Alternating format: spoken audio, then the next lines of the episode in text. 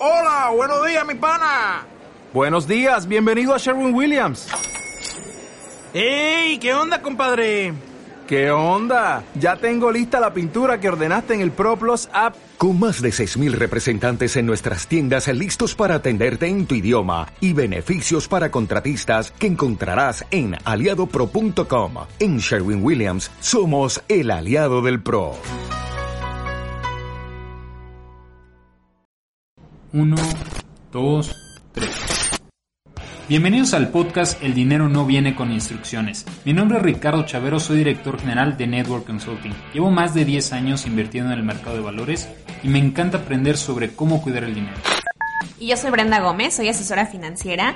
He ayudado a más de mil personas a mejorar y sanar sus finanzas. También disfruto mucho de aprender sobre el dinero. Síganos en nuestras redes sociales, Network MX o búscanos en Google como asesorfinanciero.com.mx.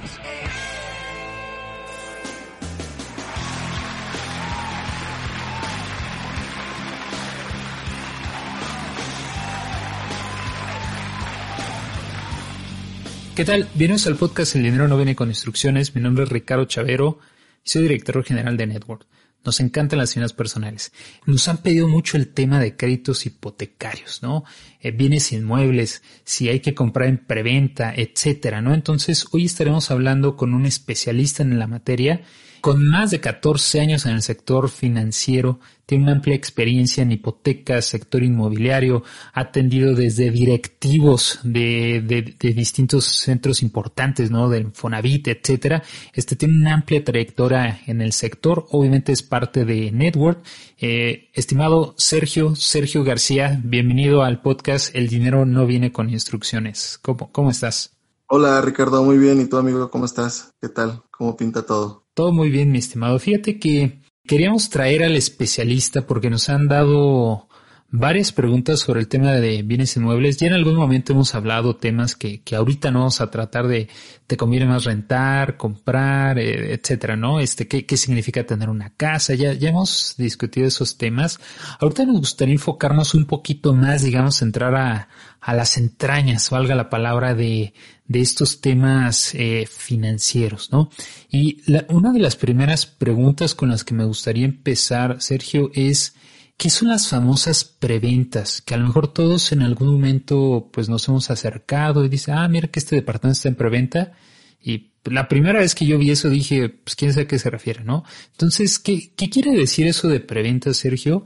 Y, y ahorita veremos si conviene o no conviene, pero vamos a empezar por qué significa una preventa, Sergio. Ok, Ricardo. Mira, la preventa es prácticamente cuando un constructor adquiere un terreno y empieza el proyecto de pues un condominio. Eh, hay preventas pequeñas, hay preventas de mayor tamaño, etcétera. Sin embargo, es eh, justamente son departamentos totalmente nuevos, Ricardo.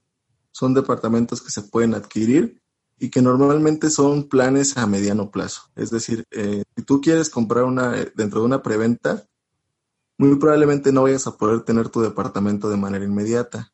¿Por qué? Porque pues estos inmuebles tienen que pasar, aparte de la construcción física, por ciertos procedimientos eh, notariales para poder llegar a comprarse.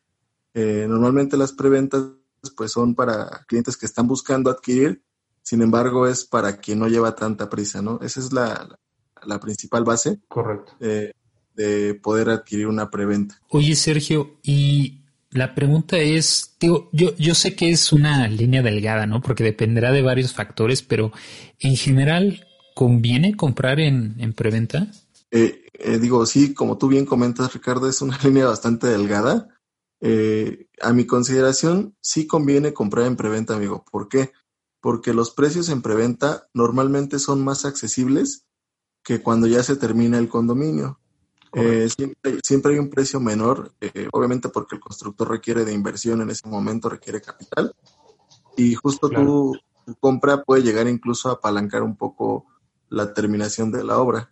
Eh, por ello es que los constructores asimismo otorgan ciertos descuentos que van desde un 5 hasta un 10 o incluso hemos visto casos de hasta un 20% de descuento sobre el precio en línea. Ah, pues bastante bueno. Oye, y te, tengo una duda, Sergio.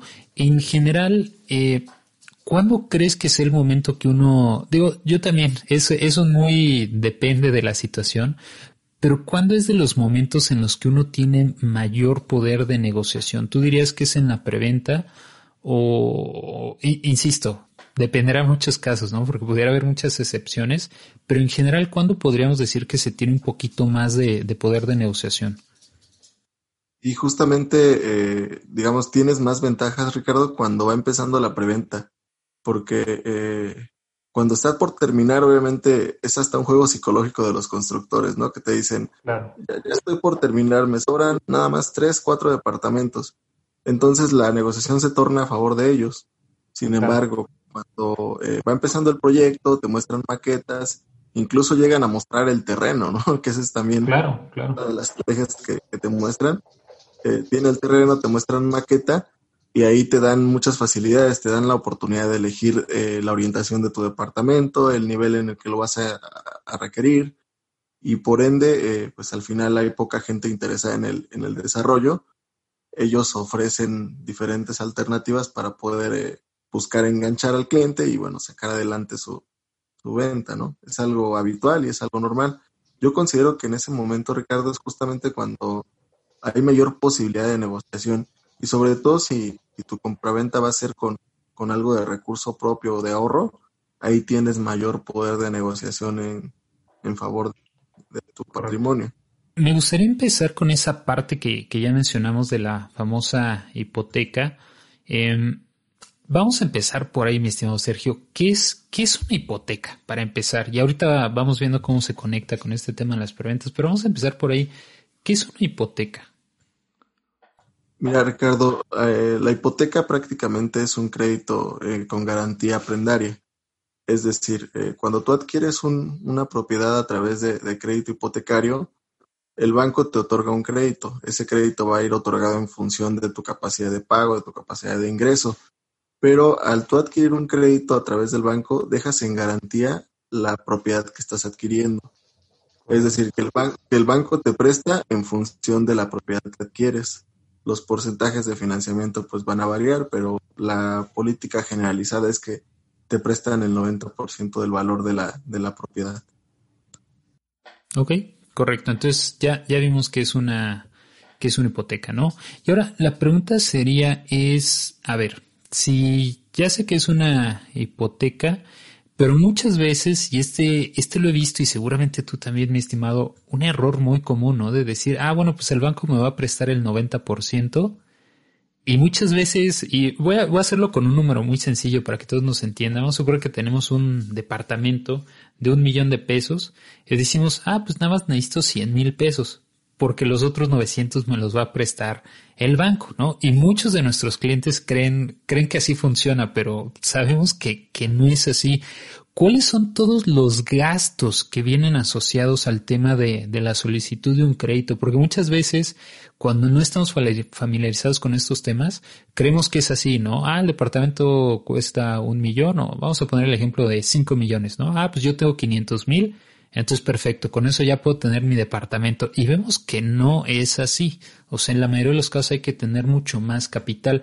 ¿Por qué, Sergio? ¿Cuáles son todos los gastos asociados a, la adquisición de un bien inmueble? Claro, Ricardo. Mira, si es algo que justamente dentro del sector pasa mucho. Hay bastante desinformación de, de este procedimiento. Eh, justamente lo que tú comentas, eh, siempre el cliente dice, bueno, tengo mi respaldo económico del 10% para poder formalizar porque el banco me presta 90%. Sin embargo, eh, no consideran por lo general lo que es su costo de escrituración, más aparte hay que pagar una avalúo y una comisión por apertura hacia el banco. Es decir, que el banco te otorga el crédito, pero no solamente es la otorgación, es el otorgamiento, es únicamente pues te cobra una comisión por apertura que en promedio oscila sobre un 1%, Ricardo, del valor del crédito. Ejemplo, si te presta un millón de pesos, más o menos aproximadamente tu costo financiero para efectos de la comisión por apertura, pues van a ser 10 mil pesos. Obviamente también hay que considerar el gasto de tu avalúo. Eh, este costo de avalúo pues va en función igual al valor del inmueble, pero podría ser entre 4 y 5 mil pesos un gasto de escritura que, fíjate que ahí, Ricardo, sí es muy variable el costo de la escritura. va a depender mucho de que, en qué lugar compres. Por ejemplo, no es lo mismo escriturar en la Ciudad de México a escriturar en el Estado de México o en alguna otra entidad del país. Em, siempre hemos tenido casos que de repente los clientes me dicen, es que yo estoy considerando eh, para un departamento de un millón 20, 30 mil pesos de escritura, porque un conocido me dijo, porque un amigo, etcétera. Sin embargo, lo más recomendable y que incluso las mismas instituciones, eh, como es los créditos de, banco, Fobista, Infonavit, lo, lo, que ellos recomiendan siempre, Ricardo, es tener un margen de respaldo de aproximadamente entre un 8 a un 10% del valor de, de tu compraventa. Ejemplo, si vas a, vas a comprar en un millón de pesos, pues hay que tener tu enganche más entre un 8, 10, 80, 100 mil pesos para tus gastos de escrituración, pago de avalúo y comisiones bancarias. Em, justamente esta parte hay que tenerla pues muy disponible porque si no se cuenta con ese recurso, pues podrás tener el crédito, podrás tener el enganche, pero no vas a poder formalizar. Correcto. Sí, fíjate que ese es un punto muy importante. Yo siempre trato de decirle a nuestros clientes, mira, trata de tener el 20% por lo menos, para que estés más o menos ahí, digamos, este, pues prefiero que sobre y no que te falte, ¿verdad? Porque si no luego de pronto, oye, pues ya, ya, ya va a estar el departamento y de pronto hay que sacar 100 mil, 200 mil pesos. Híjole, pues a veces se puede volver este complicado, sobre todo si no lo tenías previsto, ¿no? Y ese, ese creo que es un, es un punto importante. Hablando del tema de las hipotecas, Sergio, eh, en los últimos, relativamente últimos años, empezó a surgir todo este tema de, de, brokers hipotecarios, ¿no? Que somos personas independientes, que no tenemos afiliación con ningún banco y nuestra labor es justamente ayudarles a encontrar la mejor opción para, para cada uno de nuestros clientes. Eh, y muchas veces la duda es, bueno, ¿y esto cuánto me va a costar? ¿No? Y ¿qué, ¿cómo funciona el tema de, de los asesores o de los brokers hipotecario, Sergio, ¿por qué debería de ser una opción que tendrían que considerar y no nada más ir con, pues es que yo toda la vida he estado en X banco y pues entonces ahí ya este siento que ahí debo de estar toda la vida, ¿no? Claro, Ricardo. Sí, mira, eh, es un tema que justamente lo hemos platicado muchas veces con, con varios clientes, eh, que dan incluso algunas asesorías personalizadas asesorías generalizadas igual acerca de este tema. Eh, la ventaja que tiene un broker es que eh, él no está, como dicen por ahí, casado con un banco en especial. El broker puede trabajar con todos los bancos, Ricardo. Es una superventaja puesto que eh, no tiene compromiso con alguno, con alguna institución. El compromiso es 100% con el cliente y esa es la diferencia. Seguramente si tú vas a tu banco, a cualquier banco, donde tengas tu nómina, donde tengas tus inversiones, ellos te van a decir, yo te doy el crédito hipotecario, pero lo que nunca te van a decir es que quizá el banco que está enfrente tiene mejores condiciones hipotecarias. Esa es la diferencia, que tú puedes acercarte a tu banco y si cuentas con ingresos y cuentas con un buen historial de crédito ante el buró, seguro te va a dar un crédito hipotecario o cualquier estilo de crédito. Sin embargo, al acercarte a, los brokers, esa es la ventaja que se tiene, que te hacen un análisis de tu perfil, analizan eh, pues los requisitos que tú vas a, vas a ocupar en ese momento para tu hipoteca y te presentan un abanico de oportunidades hipotecarias.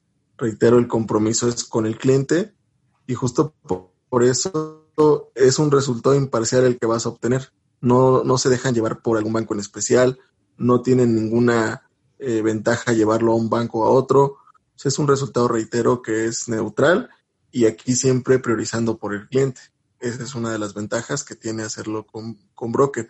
Además de que el cliente, Ricardo, pues eh, única y exclusivamente se encarga de, obviamente, firmar formatos, solicitudes, entregar documentos, pero el broker se encarga de todo el procedimiento. Es decir, el cliente no tiene que estar yendo al banco a formarse, no tiene que estar yendo a hacer el avalúo, no tiene que estar eh, acudiendo a notaría durante el procedimiento, ni a realizar los trámites eh, ante las dependencias. Es decir, el broker se encarga de todo ese procedimiento y el cliente se presenta a la firma de la escritura. Y, además es importante que todo eso que mencionas no le va a costar ni un centavo al cliente. Es correcto, Ricardo. No le cuesta un peso al cliente y esa es una ventaja súper importante porque aparte de, que se va con el mejor producto hipotecario, el servicio es totalmente gratuito. O sea, eso realmente eh, pocos negocios como de, este tipo, de este calibre, eh, pues no te cuesta, ¿no? Y hay, que aprovechar esas ventajas que se tienen dentro del sector eh, financiero hipotecario. Están regulados, están obviamente autorizados por Sociedad Hipotecaria Federal, o sea, hay ciertos parámetros que nos permiten trabajar de esa forma y aparte pues garantizando siempre la estabilidad de la operación. Aparte obviamente, eh, fíjate Ricardo que cuando se formaliza una compraventa, eh, siempre hay detalles, ¿no? Hay que arreglar esto, hay que arreglar lo otro, que se me sube el avalúo, que se complicó un tema de la notaría, etcétera, eh, o que está bajo el avalúo. Y justo lo, la labor del broker es, a través de todos esos enlaces hipotecarios que se tienen con unidades de evaluación, con peritos, con abogados de notaría, con gestores de registro público, etcétera, pues facilita que la operación fluya de una mejor forma. Eso obviamente, pues, eh, solo lo puede hacer esta área porque pues ellos tienen los enlaces necesarios para, pues, para hacerlo. Es algo que realmente se tiene que aprovechar y yo creo que todavía eh, a nivel nacional falta un poco fomentar esa cultura. Y créeme que está la estructura, ¿eh? el país tiene la estructura eh, para poder hacerlo. Yo creo que aquí sería y la labor de, todos los que estamos en el medio es incentivar a los clientes a que puedan eh, adquirir eh, o acercarse a un broker, ¿no? Y los servicios de, los brokers es importante. Ya, sabes que Sergio, muchas veces eh, me, ha, me, ha, tocado con clientes que dicen, oh no, Ricardo, es que pues ni modo que nada más tenga la hipoteca ya. Y muchas veces yo les digo, es que ese es un error. O sea, creer que si tienes tu hipoteca, por ejemplo, con X banco, forzosamente debes de tener o cambiar las cosas que ya tengas en otro banco. Les digo, pues no necesariamente, o sea, puedes tener tu hipoteca en un banco, una tarjeta de crédito en otro banco y puedes tener tu nómina en otro banco, no necesariamente tiene que estar en el, en el mismo, ¿no? Y, y muchas veces creo que ese es un, un error, el decir, hoy no es que con ese banco no, porque creen que tendrían que cambiar todo lo que ya tienen con el otro banco, cuando no es cierto. O sea, si nada más lo que necesitas es la hipoteca de ese banco, pues nadie te está obligando a que tengas que tener todo, ¿no? Claro, vas a tener que sacar una cuenta para el tema de la transferencia y demás, que digamos es normal, pero no quiere decir que tienes que cambiar toda tu vida financiera con el otro banco no más porque tienes una hipoteca. Y, eso me he encontrado que luego le pasa a varios clientes, ¿no? Que dicen, no, Raquel, es que no me quiero cambiar porque tendría que cambiar todo. Y les digo, pues no, o sea, no, es necesario. O sea, puedes tener nada más la hipoteca aparte. nadie te está obligando a que tengas que mover todo lo que ya tienes en un banco, ¿no? Así es, Ricardo. Eh, mira, el tema del crédito hipotecario es tan simple como tener, como tú bien comentas, una cuenta, eh, cuenta sencilla, ¿eh? no necesitas ningún tipo de cuenta maestra, no necesitas una cuenta especial, es una cuenta básica hipotecaria en la cual tú vas a estar obviamente mes con mes fondeando para que de ahí el banco absorba tu mensualidad. Eh, tú puedes tener tu hipoteca con X banco, tu nómina con otro y tus tarjetas de crédito con el banco de tu preferencia. Pero sí es tan flexible el crédito hipotecario que tú puedes tener N cantidad de productos con diferentes bancos y el que tú tengas la hipoteca con otro banco que quizá no estés acostumbrado a trabajar o que simplemente no te quede cerca del trabajo, de la casa, de verdad que no te cambia tu, vida financiera.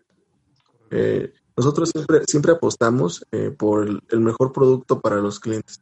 Es decir, a algunos les, gusta, les gusta la tasa, a otros les gusta eh, la mensualidad. Hablo en condiciones financieras. priorizamos por eso, Ricardo, y tú lo, lo, acabas de comentar, ¿no? No es necesario cambiarte ni cambiar de estilo de vida financiera, ni cambiar tus productos, ni migrar tu nómina para que puedas tener un crédito hipotecario con buenas condiciones. Correcto.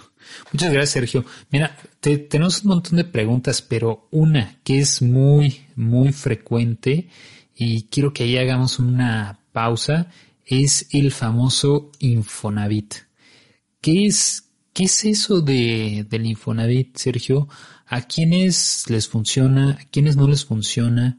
Este, en alguna ocasión ya habíamos mencionado que en general es un crédito muy costoso si lo comparas contra el banco, eh, Pero entonces, digamos, ahí está el Infonavit, ¿no?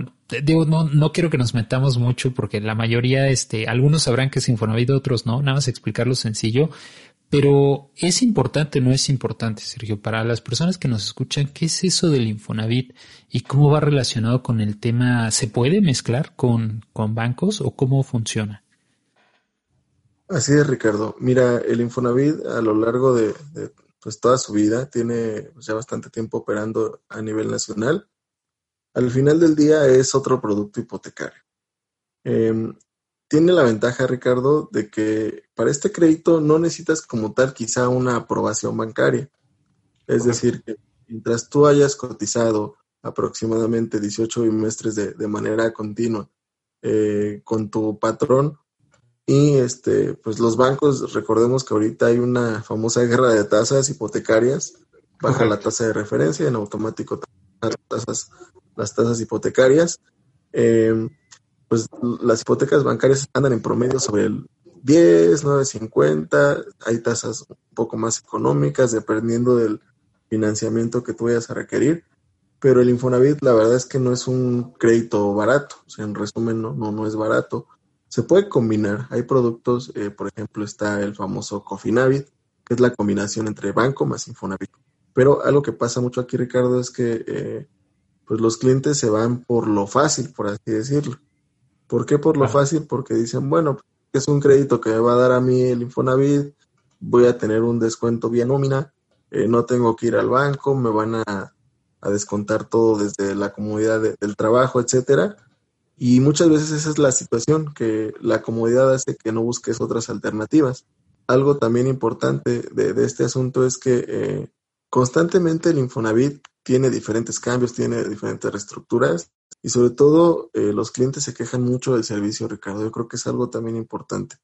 El servicio de Infonavit es bastante eh, limitado, por así decirlo, que ser a través de, de manera presencial y solamente a la gente no le gusta ir a preguntar y formarse dos horas para que le den una respuesta. Y si es otro tipo de producto, este producto normalmente sí se utiliza, pero se utiliza también por un fin importante, que es obtener el saldo de la subcuenta de vivienda. Correcto. Es este saldo de la subcuenta de, vivienda, es un recurso que tenemos todos los somos trabajadores al servicio de la iniciativa privada, que vamos acumulando desde que empezamos a trabajar hasta la fecha de día de hoy o en el momento en que se aplique el crédito. Eso es lo interesante del Infonavit, que te permite traer a valor presente ese dinero que tienes acumulado. Eh, otra de las ventajas del Infonavit es eh, la mensualidad, Ricardo. Es bastante cómoda la mensualidad. Porque es un crédito a 30 años, ¿no? Es correcto, justo porque el plazo es muy amplio, es un plazo pactado a 30 años. Eh, la mensualidad es cómoda. Entonces también por ahí muchos clientes dicen, bueno, pues yo prefiero tener una mensualidad cómoda, aunque sea un crédito más elevado en costo. Al final del día, sí es más caro el Infonavit que un banco. Yo, yo lo que considero aquí es que la, opción adecuada para la persona que desea utilizar ese saldo de la subcuenta de vivienda es hacerlo a través de un cofinanciamiento, que es Infonavit más banco. Pero obviamente aquí el Infonavit ya no presta grandes cantidades, Ricardo, ya es una cantidad menor. En un cofinanciamiento te presta cantidades muy pequeñas y así te da la pauta de no, no tener un crédito tan grande con ellos, con una tasa tan elevada y te da también la ventaja de poder combinarlo con banco. Ese, ese ejercicio es bastante bueno. Hoy en día pues es la, la mejor alternativa para las personas que requieran utilizar esa subcuenta de vivienda porque al final te sirve para el costo del inmueble. Sí, que, que muchas veces, en algunas ocasiones, ese saldo de vivienda termina siendo lo que se va destinado, como lo decíamos hace unos momentos, a tema de escrituras, comisiones, digamos como para ahí algo adicional que posiblemente no necesariamente se tenía contemplado, ¿no? Entonces, sí es muy buen punto que tengas, obviamente, la asesoría correcta para que diga, oye, ahorita es el momento de ocuparlo o más adelante y ya dependiendo de los planes que cada quien tenga, pues, o sea, ver si realmente se está tomando la, la mejor decisión, ¿no? Y creo que eso es importante. Mi estimado Sergio, me gustaría cerrar con una duda que es muy frecuente, pero creo yo es de las, eh, es de lo más importante que tenemos que entender cuando nos interesa el tema de un crédito hipotecario. Buro de crédito, ¿no? O historial crediticio. ¿Cómo debería de estar ahí Este, y en relación a tarjetas, porque muchas veces uno cree de, ah, sí, yo pago 50 mil pesos al mes de tarjetas, y a veces creen que eso no, no, va a no va repercutir. No, pero es que soy totalero. Está bien, pero al final del día eso sí, sí termina influyendo en la decisión de, del banco. ¿Cuál debería de ser el estatus, digamos, para los, las personas que nos escuchan, mi estimado Sergio? ¿Cómo deberíamos de andar en buró para ver si sí vamos a ser candidatos, ¿no? Que eso también es importante a, poder ocupar ese instrumento financiero que es la hipoteca. Así es, Ricardo. Mira, el, tema del buro de crédito es algo fundamental para la aprobación de un crédito hipotecario. Eh, hay que tener en cuenta lo siguiente. La relación contractual que se va a tener con el banco es a mucho tiempo. Obviamente el banco lo que más busca es tener garantías garantías de que la persona que le va a contratar su crédito hipotecario le va a pagar. Y no hay otra forma de medir esta situación más que a través del buró de crédito. El buró de crédito, Ricardo, en, una sola palabra se puede decir, tiene que ser muy bueno. Obviamente, si tienes un buró de crédito excelente, pues qué mejor, pero tiene que ser bueno tu buró, porque de ahí depende que el banco te pueda otorgar la aprobación del crédito. Si hay problemas de buró anteriores, es decir, se tuvo en algún momento complicación económica, se dejaron de pagar tarjetas, se dejaron de pagar servicios, telecomunicaciones, etcétera, muy probablemente te puedan aprobar el crédito, Ricardo, pero te lo van a aprobar con condiciones diferentes a las habituales. Es decir, quizá ya no te preste el 90% común, te pueden prestar un 70, un 60 o hasta un 50% de financiamiento o otra de las situaciones es que tu tasa puede incrementar, aunque el banco esté promocionando tasa del 10%, tu historial crediticio, si lo tienes afectado, te va a dar una tasa mayor, 11, 12%. ¿Por qué? Porque tu perfil lleva o conlleva más riesgo para el banco. Hay clientes que, bueno, en algún momento tuvieron algún problema con un banco, perdieron estabilidad laboral, simplemente no estuvieron de acuerdo con el cobro de comisiones, eh, tuvieron algún detalle con la institución y decidieron eh, no pagar su crédito. Al final, la presión del banco, te llama aquí, te llama allá, le llama a tus familiares, hace que tú tengas que forzosamente pagar tu crédito, pero como pues tú nunca estuviste de acuerdo, dices, bueno, pues te debo, por ejemplo, te debo 50 mil pesos, pues yo no te los quiero pagar porque es puro interés, te voy a pagar la mitad, te voy a pagar una cantidad, un porcentaje. Incluso los bancos te mandan eh, cartitas, te mandan correos electrónicos, te mandan alternativas para que tú les pagues una cantidad menor a la deuda total. De las famosas quitas, sí. Exactamente. Todo cliente que haya pagado en su momento con quita un crédito de cualquier índole, lamentablemente no va a poder tener acceso al crédito hipotecario. Correcto. Fíjate que qué bueno que lo mencionas, Sergio, porque se me hace algo importantísimo lo que mencionas, ¿no?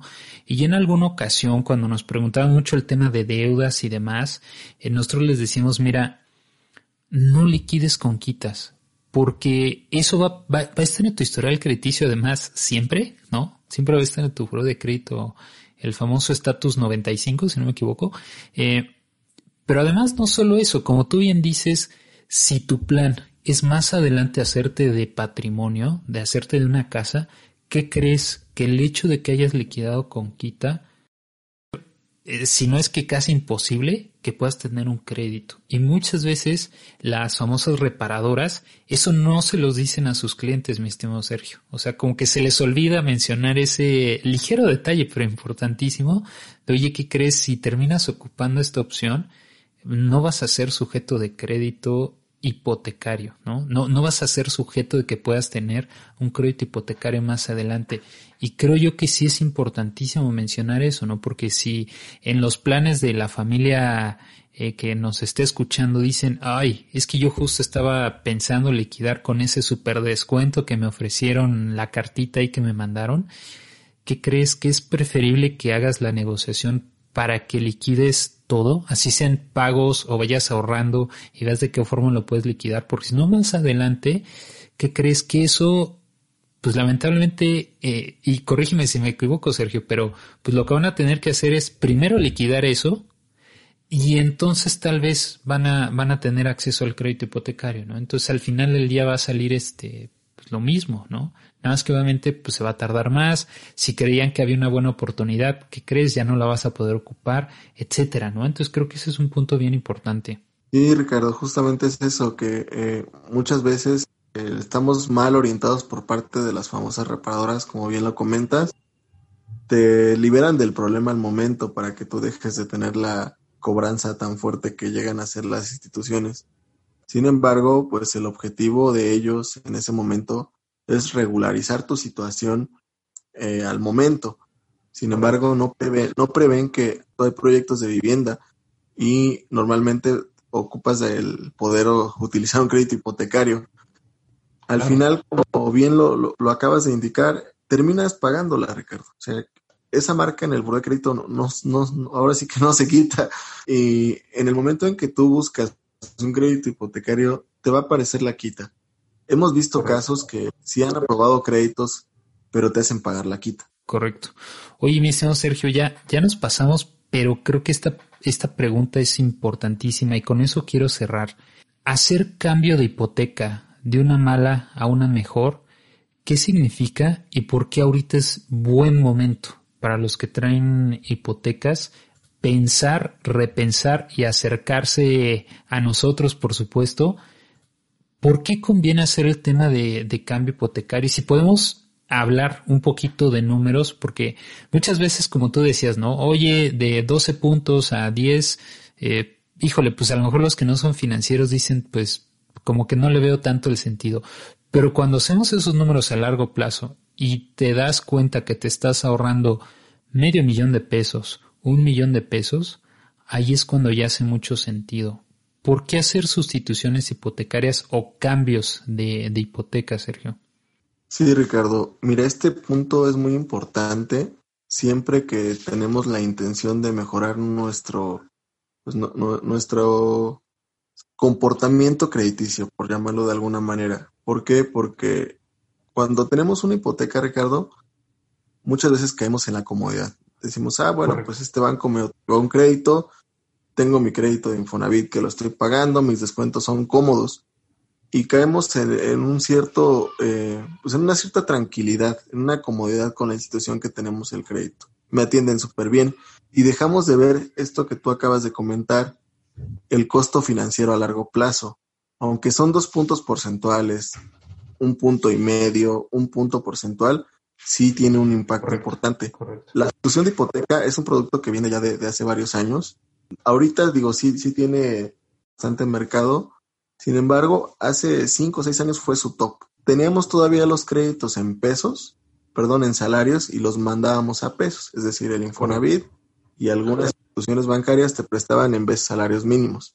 Esto significaba que año con año tu crédito crecía y pues los famosos créditos impagables. Sí, claro, ya. La, la gente se moría con esas deudas, ¿no? Sí, la es que, este, bueno, fallecía el titular y seguía teniendo la deuda la propiedad. Y justo eso, pues llevó a las instituciones a ofrecer este producto. ¿Qué es la institución de hipoteca?